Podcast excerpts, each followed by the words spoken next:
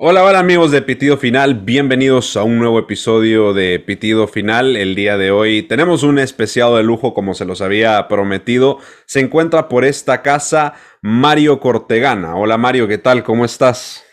¿Qué tal, Rafa? ¿Cómo estás? Pues bien, bien, un honor tenerte por acá. Mario, para los que no le conocen, le vamos a pedir a, él mismo que les cuente un poco de, quién es Mario Cortegana, pero antes quería también eh, decir que aquí, junto a nosotros, aunque tal vez en esta primera parte del episodio no entre muchos, se encuentra Rodrigo Mayorga, uno de los fieles habituales de este podcast. Hola Rodri, ¿cómo estás? Todo muy bien, aquí muy contento de estar con ustedes dos. Vamos a pasarla muy bien y a dar una gran plática.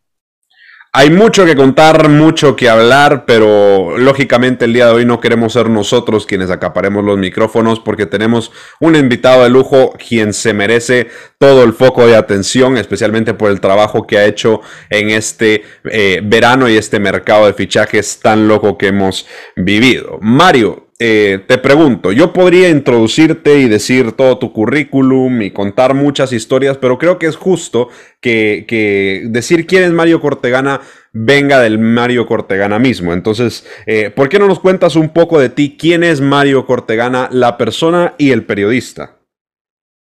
Bueno, pues eh, yo soy un chaval que, que estudió, que, que no le dio, por remontarnos al inicio, no le dio la nota en la prueba de acceso a la universidad para periodismo, así que empezó por otra carrera que se llama Información y Documentación.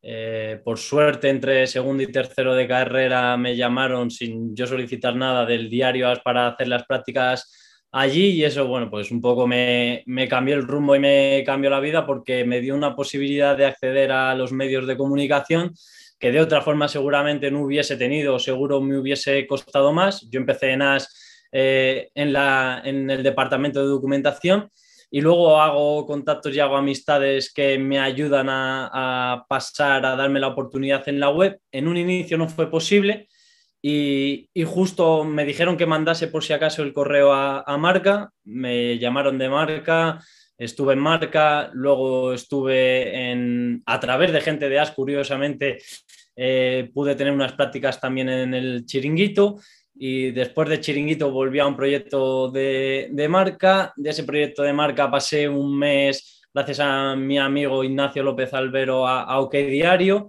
Y de OK Diario, después de un mes, eh, recibí la llamada de nuevo de, de AS, de una persona que me ha ayudado muchísimo, que es Alfredo Matilla, junto con Luis Nieto, que era el jefe entonces de la web de AS. Ahí estuve dos o tres años en la web, sobre todo centrado en el Real Madrid y en la selección y en enero de 2019 creo que fue, me promocionan, digamos, a la sección del Real Madrid. Y bueno, ahí es eh, gracias a, Héctor Martínez, uno de los subdirectores, que fue el que dio mi nombre y, apostó por mí. Y eso es lo que me cambia y lo que posibilita que luego, evidentemente, con mucho trabajo, pues vaya eh, creciendo en esa sección y, y llegue a, bueno, pues a, pegar un salto eh, en lo que venía haciendo y que en diciembre de 2020 me llegase una muy buena oferta a todos los niveles de goal.com y en enero ya empezase con ellos. Y ahora, desde entonces, desde enero, estoy en Goal como corresponsal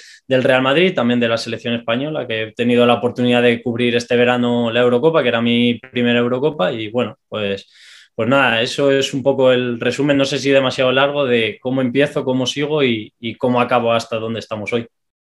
Yo diría que hasta corto para todo lo que creo que, puedes contar de, quién eres y del trabajo que estás haciendo. Em, yo creo que los que nos ven y nos escuchan, en la mayoría te conocen. Compartimos mucha audiencia con, con Iñaki y con, con, Ramón Álvarez de Mon, que se pasaron por, este, por esta casa eh, hace un par de meses, eh, por lo que creo que ya han escuchado anécdotas tuyas contadas también de, tu propia, de tu propia boca y te conocen como el Fabrizio Romano español y, como dice Iñaki, el hombre que todo lo sabe sobre las mujeres, ¿no? Entonces creo que, te tienen bien fichado, pero claro que, que nunca está de más escucharlo venir de ti mismo. Te pregunto, Mario, eh, ya nos contaste un poco cómo fue tu trayectoria o tus inicios en, el periodismo como tal, pero eres un, periodista de los que creo que hay, hay, pocos, no solo en España, sino que también en el mundo, que se dedican a, dar exclusivas, pero con, una, con un rigor o, con un, eh, tal vez siendo más meticuloso que, que muchos otros, por lo que creo que cuando algo viene de ti, la gente puede asegurar prácticamente que va a misa. Entonces, ¿Cómo, ¿Cómo, pasaste de ser un, periodista, probablemente en redacción o, de los otros ámbitos que hay dentro del periodismo deportivo, a ser un periodista dedicado prácticamente a, las exclusivas y a estar tan cercano al entorno del Real Madrid? Porque entiendo que hay periodistas comunicadores, eh, mucho de opinión, que son hasta cierto punto gente que influencia el, pensamiento de los demás con su manera de comunicar, pero tú eres uno muy, muy enfocado a la información, algo que es cada vez más difícil de conseguir y hacerlo de manera acertada debido a todo el, bombardeo de información que hay. ¿Cómo das el paso hacia ese mundo, esa parte del periodismo deportivo? Pues de una forma tan natural y tan progresiva que prácticamente no me di cuenta. A mí, como os comentaba antes, eh, en enero de 2019. En el AS quieren darle como un cambio, digamos, a las secciones del Real Madrid y del Atlético.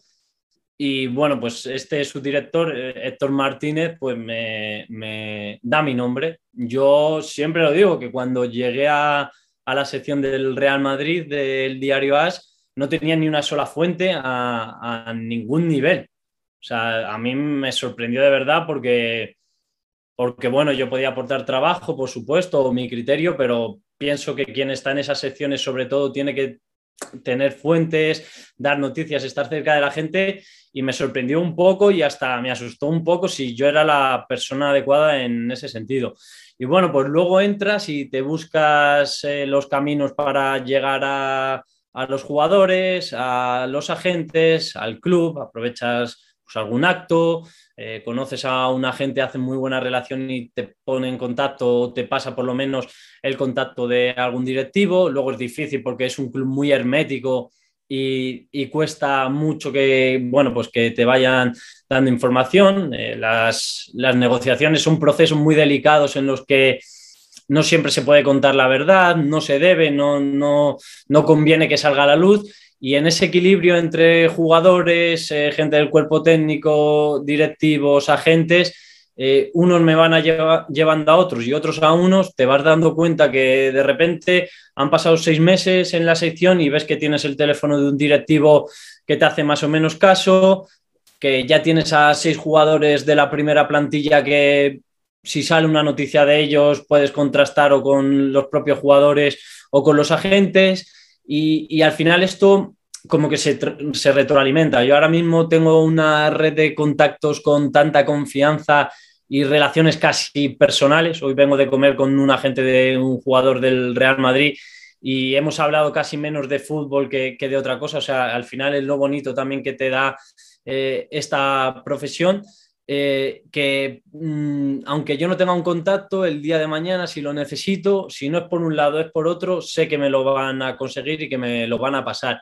Y es así un poco, a, Iñaki se lo contaba en el reservado que, que hicimos, que es un poco como cuando llegas a la universidad el primer día, que entras y dices, ¿a quién hablo? ¿Cómo le hablo? Pero luego enseguida hay alguien con quien entras y con quien conectas y ese alguien te dice, vamos a jugar al pádel y ya hay dos personas más y de esas dos personas una te dice, vente a una fiesta este viernes y ahí con... Y entonces, pues es un poco eso aplicado al mundo laboral y a, este mundillo tan difícil, conoces a uno, este te presenta a otro, este, y entonces es una cadena que te acaba dando muchos contactos y que te permite estar cerca de la noticia en muchas ocasiones.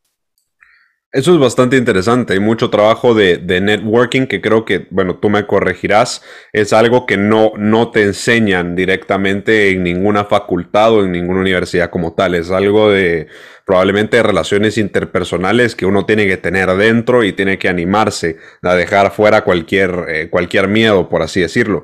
Ahora bien, eh, tú diste varias noticias en este verano, este verano plagado de información, de bombardeo de noticias, algunas acertadas de algunos periodistas, otras tal vez no tanto, otras que cambiaron a último momento. Y yo creo que de las que tú diste, tal vez un 95% se cumplieron, a excepción, lógicamente, de, la llegada de, Mbappé al Madrid, que yo sí recuerdo que tú fuiste muy escéptico al principio, cuando muchos otros eran bastante optimistas, yo incluido. Eh, ¿Cómo haces entonces para asegurarte que lo que te dicen o que cuando tú cuentas una noticia, estar casi seguro de que se va a cumplir? Porque entiendo que uno no puede esperar a tener un 100% de confirmación para dar una exclusiva o una noticia, porque si no, creo que nunca se podría contar nada antes de tiempo, pero generalmente tienes una tasa de acierto muy, muy alta, más alta de lo normal. ¿Cómo te aseguras o cómo, qué filtro, por así decirlo, haces pasar la información antes de, publicarla para, para darle mayor validez? Pues mira, yo tengo un, un amigo que conocí en, eh, en AS cuando él hizo, yo estaba en la sección del Madrid y él hizo la beca y lleva yendo al, AS muchísimo tiempo, que es Guillermo Raimundo, porque eh, era, tenía contacto con el antiguo director de AS, con Alfredo Relaño, y, sigo teniendo relación con él. Y, en una de estas, no, me acuerdo, una que di que fue muy sonada y antes de este verano, eh, me felicitó y, estuvimos hablando un poco de, esa situación. Y, y, le dije que yo tenía una sensación como de que la gente confiaba demasiado en mí, no porque trabaje mal, sino porque como que me, asustaba un poco, por así decirlo, eh, en comparación con periodistas que tienen 30 eh, años o 20 años de trayectoria, con uno, todo, contactos, sueldos, puestos en medio de referencia, mucho mayor que yo. Y, y él lo definió de una forma que es como me siento y lo digo con la naturalidad de que de que sé que mi trabajo está ahí para avalarme, entonces, pero ¿qué es el síndrome del impostor? Me gustó cuando me lo dijo porque eh, a mí cuando la gente me pregunta, incluso yo publico algo y le di a tuitear y en cuanto que le di a tuitear digo, no le tendría que haber dado, bórralo, esto no ha pasado, no. Eh, y tú lo has dicho y, es verdad que, que, que casi todo, todo lo que cuento se va cumpliendo y si va cambiando y no se da, luego puedo explicar por qué no se ha dado. Y, es muy difícil, yo no sabría explicarlo. Yo soy un periodista muy poco académico. El otro día le leía un, post eh, en Yahoo a La Libreta, no sé si lo conocéis, que es un periodista español que hace, digamos, periodismo de, periodistas y que saca las vergüenzas de, la profesión y que hablaba de, de, la ética o del código deontológico y de los manuales de periodismo de que las noticias hay que tenerlas al menos con dos fuentes eh, yo hablaba de un 95% de acierto. Te digo que de las 10, 20, 30 noticias que haya dado este verano, con dos fuentes, quizás menos de la mitad. Eh, para mí lo que hay que hacer es confiar en, la fuente. Tú ves cómo te lo explican, es tener una relación con esas fuentes eh, lo suficientemente buena como para que sepas eh, que no te van a engañar y luego si te engañan eh, te puede pasar. Esto lo he hablado también con, con Iñaki que se reía con el tema de, las mujeres. Yo con los agentes pienso como cuando tengo novia, pienso que, es imposible que me engañen. Evidentemente, mi novia me ha podido ser infiel, igual que a mucha gente eh, a mucha gente antes y a mucha gente después. Esas cosas pasan.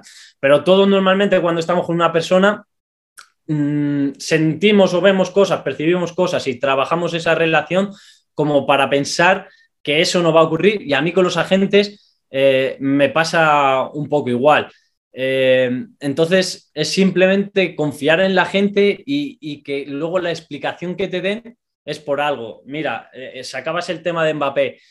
yo cuando la primera noticia que saco este verano de Mbappé es, la publicamos el 9 de agosto y es que el PSG confía en, retener, en juntar a esta delantera mágica que, han podido formar. Y la gente al principio, y mira que a mí en Twitter me tratan de maravilla, que, sé que no va a durar mucho porque cuando hay tanto cafre en Twitter y veo cómo tratan a, otras personas, pues, pero de momento lo disfruto y muchísimo porque se puede hablar y nunca se meten conmigo, pero sí que noté una reticencia de como que podía más el deseo, el querer creer que Mbappé iba a llegar al Real Madrid que la realidad. Y a mí me decían, no, es que el PSG, y yo lo, lo, expliqué y le contestaba a la gente, si a mí esto me viniese solo del PSG, no, no lo cuento. O lo cuento dejándolo muy claro diciendo, el PSG dice esto.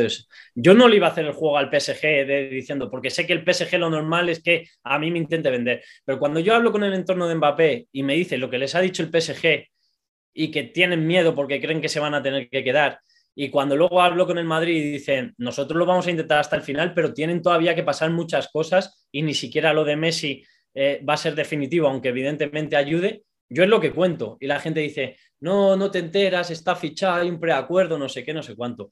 Yo me mantengo en eso y lo cuento, de hecho, en, un vídeo con, con, Iñaki y sabía que iba, digamos, a la contra de periodistas que a mí me merecen todo el respeto, Pedrero, José Félix, Carlos Carpio, o sea, los mejores. Pero yo digo, y siempre, yo siempre quise puntualizar, cuidado, no digo que Mbappé no vaya a fichar por el Madrid, porque yo no lo sé. y siempre decía, y dudo mucho que cualquier periodista lo sepa. Yo lo que cuento es lo que hay y que me parece que es mucho más difícil de, lo que la gente cree. Pasa el tiempo y yo soy el primero que, que, joder, eso fue un pelotazo, que doy que ya hay oferta oficial.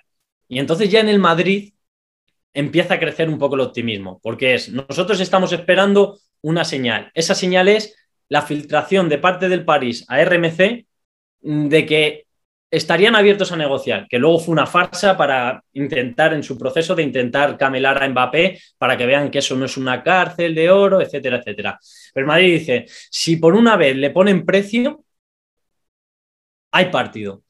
Empiezan, suben la oferta, no sé qué. Entonces ahí el Madrid va creciendo el, pesimismo, o sea, el optimismo, aunque también eh, eh, una sensación de, molestia porque no contestan a las ofertas y el jueves, yo no sé lo que pasa, que yo a, mí me dicen que Ancelotti el jueves le transmiten total confianza en que el Real Madrid va a fichar a Mbappé desde la eh, dirección deportiva. Hablo con el entorno de Pochettino y me dicen que ellos lo dan por perdido porque aunque no están al pie de la negociación, em, ven todo lo que está pasando y dicen, no, es que nosotros pensábamos que ni iban a negociar, pero si están sentados, lo normal, están condenados a entenderse.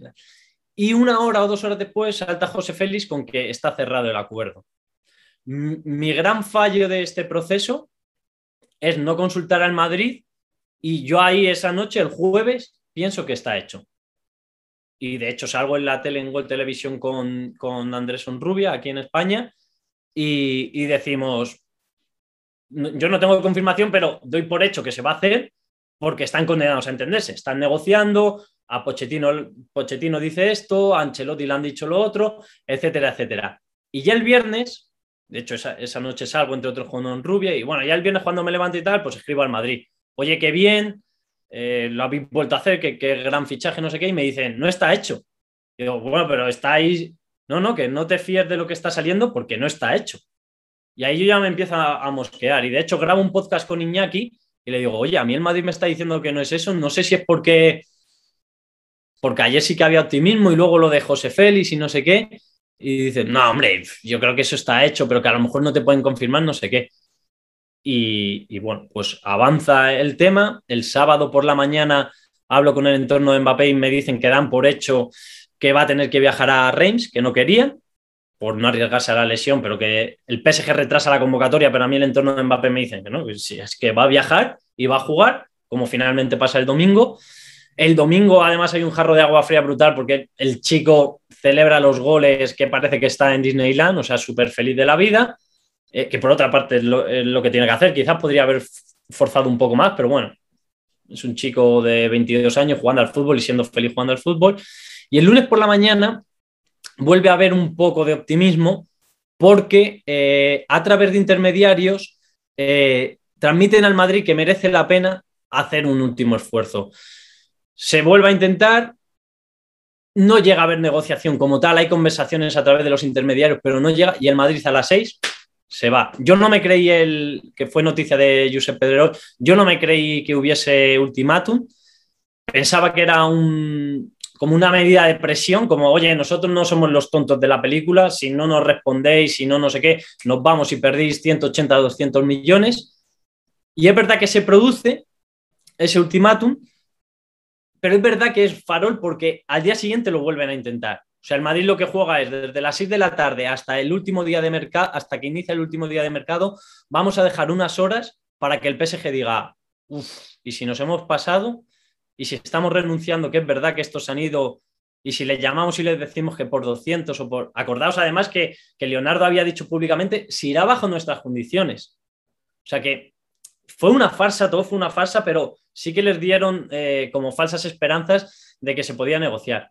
Y, el, y el, el, miércoles por la mañana, el Real Madrid hace una oferta que tampoco es aceptada de 200. Y a mí me confirman también la información de Sky Sports de que el Real Madrid estaba dispuesto a dar más de 220 millones, es decir, eh, sin cifrarlo en concreto, pero superar los 222 de Neymar para ficharlo. Y yo hablé con personas eh, mm, que habían participado y habían asesorado en la operación y me lo dijeron muy categóricamente y muy hartos, es que ni nos quieren escuchar. Y ese ha sido un poco todo el proceso. Eh, yo dije que no iba a ser, porque además di un detalle que, que, para mí es muy importante, que es que el sábado antes del anuncio del fichaje de Messi, que lo están cerrando, el PSG se reúne con una personalidad muy importante del gobierno francés y le transmiten que al fútbol francés, que está en quiebra, que no va a tener ningún problema a nivel económico de control interno. El fair financiero de UEFA ya se lo dice en privado Ceferín, pero también en público lo había dicho, que también va a ser más flexible por el coronavirus. Y yo sabía que económicamente ellos lo tenían súper atado. ¿Qué pasa? Que yo cambio y además me alegra porque no cambio porque veo las informaciones, sino porque a mí me llega que ya hay una primera oferta yo empiezo a cambiar porque el Madrid cambia, porque también me dicen optimismo moderado, porque eh, se están sentando a negociar. Y para mí lo único que me chirría y me, reprocho es ese jueves por la noche eh, darlo por hecho eh, después de la noticia de marca, que además luego As y Marca al día siguiente llevan noticias en portada dando por hecho el fichaje. Es que claro, ese momento fue bastante bastante impresionante y, el hecho de que de las fuentes de las que vino hayan afirmado de manera tan categórica que estaba hecho, luego sorprende mucho todo lo que pasó. Eh, creo firmemente que este mercado de fichajes o la operación Mbappé como tal va a revolucionar muchísimo la manera en la que algunos, algunos periodistas eh, cuentan la información y esto pues puede ser para bien o puede ser para mal. Pero lo que creo es que, eh, bueno, a mí también, a través de, lo que ha sido el podcast, he conseguido un par de personas que me cuentan algunas cosas y todo el tiempo también me transmitieron el mismo optimismo y la misma idea de que estaban abiertos hasta el último minuto, pero que luego las cosas no se dieron como, como se esperaba.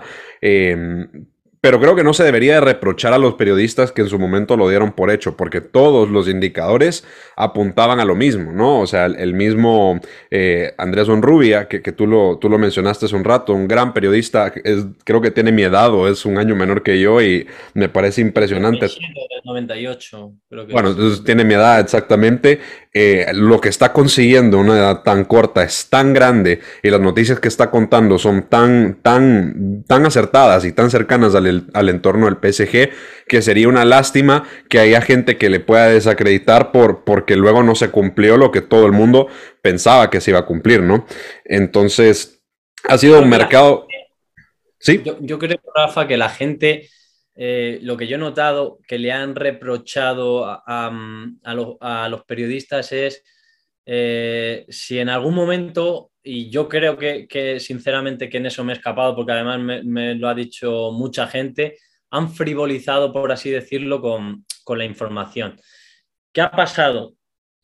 Yo lo que creo, mi, teoría es que, que, Florentino le dice a dos de los mejores periodistas de España y referentes del Madrid, como son Josep y Félix, que tenemos, o sea, yo llego al final por el final. Ellos igual lo sabían, aunque no lo contasen así desde el principio. Yo creo que Florentino a sus periodistas más directos les dice, aquí hay más de 220 millones y ningún club, ni siquiera el PSG, puede decir que no a 220 millones por un jugador que acaba el contrato.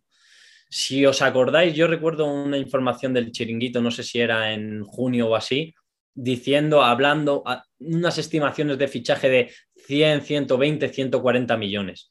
Cuando el Madrid da 160, nos parece una locura a todos, o sea, nos parece una oferta muy, muy buena. Joder, que este jugador el 1 de enero puede firmar con el Real Madrid. Cuando la suben a 170 más 10 en variables de fácil cumplimiento, son 180 millones y nos parece ya una salvajada. Nadie puede pensar cuando, son, cuando empiezan con 160 millones que si ofrecen 220 millones ni te van a escuchar. Y yo creo que hay, hay una persona que siempre, siempre ha creído en el fichaje de Mbappé, el único directivo del Real Madrid que siempre ha creído que sería posible era Florentino Pérez. Y yo creo que ha transmitido que no ha sido por jugar ni con los periodistas ni con la audiencia de esos periodistas. Yo creo que existía una certeza total en el Real Madrid y en concreto en Florentino Pérez que era imposible que si tú al PSG le dabas 220 millones por un jugador que se les podía comprometer con otro equipo gratis en cuatro meses y encima les estabas dando ese simbolismo de que fuese el fichaje más caro de la historia, ¿quién hubiese podido adivinar eso? Y yo creo que ahí ha estado un poco el problema y por lo que algunos periodistas han estado tan seguros en todo momento. Es que al final de cuentas, el fútbol, eh, y especialmente dentro del periodismo, creo que hay unas reglas o pautas eh, casi, casi científicas que siempre se cumplen, ciertas fórmulas. Y en este fichaje, o bueno, intento de fichaje, todas se cumplían para que, o sea, todos los caminos llevaban a Roma. Pero ahora entendemos que cuando, cuando se trata del PSG hay que tomar la información con unas pinzas distintas a las normales. Y eso pues va, creo que va a tener que revolucionar mucho la forma en la que se hace ese trabajo. Pero bueno, Mario, eh, lo vamos a seguir platicando en la siguiente parte, todo lo que fue este mercado, porque creo que es que nos queda, hay tanto de qué hablar que, que de verdad queda corto el tiempo. Pero em, nosotros siempre terminamos los episodios del podcast. Recuerden, los que nos están escuchando, este episodio va a tener dos partes. Eh, con una pregunta, cuando el árbitro nos muestra el cartelito con un minuto añadido antes de, escuchar el pitido final. Eh, ahorita estamos en el minuto añadido y te pregunto, Mario, ¿cómo siente un niño de Madrid que con 10 años vivió la volea de Sidán para ganar la novena? Cuando se mira en el espejo 19 años después y se da cuenta que ha tenido la oportunidad de hablar con Zidane, de hecho, de preguntarle cosas a Zidane, conocer directamente a jugadores y agentes del entorno del Real Madrid. Pues yo lo he desmitificado bastante, eh, la verdad. Eh, hay veces que sí que te paras o a través de, amigos o a mí me pasa mucho con mi mejor amigo que es Ignacio López Albero que trabaja en OK Diario y, está más enfocado en la parte de SEO, marketing, redes sociales y que yo ha sido y, podría ser todavía si volviese a este camino un periodista espectacular, pero que ahora no está tan centrado en esas cosas y hay veces que, y yo le, le, cuento todo, le digo, oye, me ha dicho este jugador que no sé qué, o sea, no tengo secretos para él, aunque trabaje en otro medio. Y, y hay veces que él es el que me hace entrar y me dice, joder, tío, ¿te has dado cuenta que te está escribiendo no sé quién, no sé cuánto para... Y me di más cuenta a partir de eso que de otra cosa y yo creo, creo que, que la mayoría de los periodistas son así, ¿no? Es como, como que lo, esto es como si todos los días comieses en el mejor restaurante del Madrid, de Madrid. La primera semana estarías loco, pero a la tercera, aunque lo valores mucho, ya lo, acabas viendo como algo normal. Obvio que vas y dices, uy, qué bien, hoy me apetece ir aquí, hoy voy a comer esto y, lo valoras y lo disfrutas cada día. Pero no vas en plan que se te vuela la cabeza en plan, uff, voy a ir a este sitio, qué, qué, locura, qué, qué ganas, llevo esperando no sé cuánto tiempo. Entonces, pues lo valoro, sé que es un trabajo súper guay, también muy exigente, pero no queda cada vez menos de, por así decirlo, de, del Mario que flipó con la volea de Zidane y, lo veo más desde un prisma muy profesional y de, y de mejorar todo lo posible a nivel profesional.